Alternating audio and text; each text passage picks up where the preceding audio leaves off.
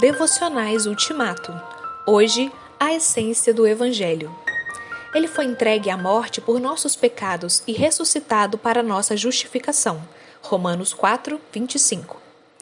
O Evangelho diz que o nosso Criador se tornou o nosso Redentor. Ele anuncia que o Filho de Deus se tornou homem por nós, homens, e por nossa salvação. E morreu na cruz para nos salvar do juízo eterno. A descrição básica da morte de Cristo na Bíblia para nos salvar é uma propiciação.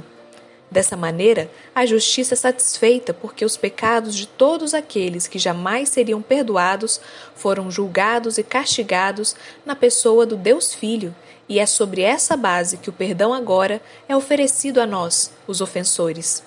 O amor redentor e a justiça retributiva se uniram no Calvário porque ali Deus mostrou ser Ele mesmo o justo e o justificador daquele que tem fé em Jesus.